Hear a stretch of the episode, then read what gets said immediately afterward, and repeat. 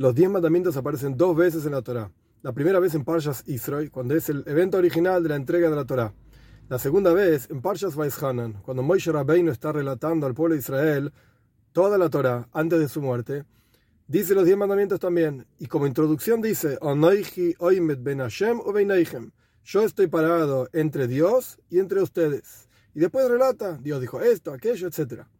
El Baal Shem el fundador del movimiento hasídico, explica este versículo de una forma un poco diferente. Onoiji, yo se refiere al ego de cada uno.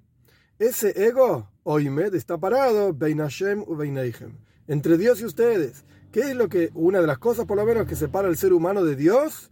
Onoiji. El propio ego, la propia arrogancia, la propia soberbia, esto separa entre la persona y Dios.